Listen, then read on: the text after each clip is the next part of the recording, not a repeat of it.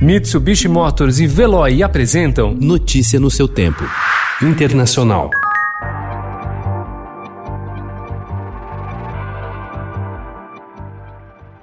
A Suprema Corte dos Estados Unidos decidiu ontem que os promotores de Nova York têm o direito de ter acesso às declarações de renda de Donald Trump e de suas empresas, encerrando uma longa batalha legal travada pelo presidente para manter seus impostos sob sigilo. Em uma sentença separada, porém, o tribunal bloqueou temporariamente as intimações de deputados democratas para obter as movimentações financeiras de Trump, remetendo a decisão às instâncias inferiores.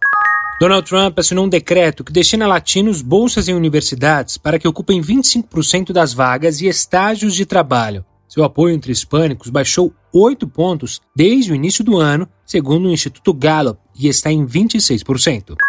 Ativistas de Nova York pintaram ontem o slogan Black Lives Matter, Vidas Negras Importam, em letras amarelas gigantes no asfalto em frente à Trump Tower, na icônica Quinta Avenida. A inscrição replica grafites que se espalharam por outras cidades americanas. Sede do grupo imobiliário de Donald Trump, o edifício é usado como residência nas raras vezes em que o presidente visita a cidade. O prefeito Bill de Blasio, a mulher dele, a escritora e ativista Shirlane McRae, e o reverendo Al Sharpton, um dos mais mais conhecidos líderes do movimento por direitos civis pegaram enrolos e pincéis para ajudar jovens a redigir a frase.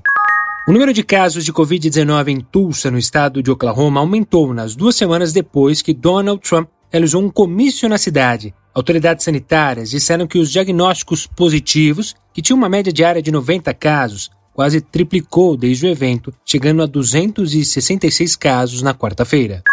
O prefeito da cidade de Seul e provável candidato à presidência, Park Won-soo, foi encontrado morto ontem pela polícia da Coreia do Sul, horas depois de a família reportar o seu desaparecimento. Um dia antes, ele foi alvo de uma denúncia de assédio sexual. A polícia informou que está investigando a causa exata da morte, embora haja indício de suicídio.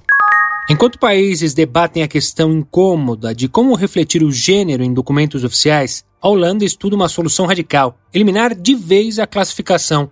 A proposta de retirar a categoria das carteiras de identidade até 2025 veio em uma carta do governo enviada ao parlamento este mês e é parte do plano para limitar o registro sexual desnecessário onde for possível. A medida foi saudada por defensores dos direitos LGBT, que dizem que acabar com a categoria facilitaria a vida de pessoas transgênero, intersexo e não binárias, que não se identificam como homem ou mulher, no entanto, ainda há ressalvas. Notícia no seu tempo. Oferecimento Mitsubishi Motors. Apoio Veloy. Fique em casa. Passe sem filas com o Veloy depois.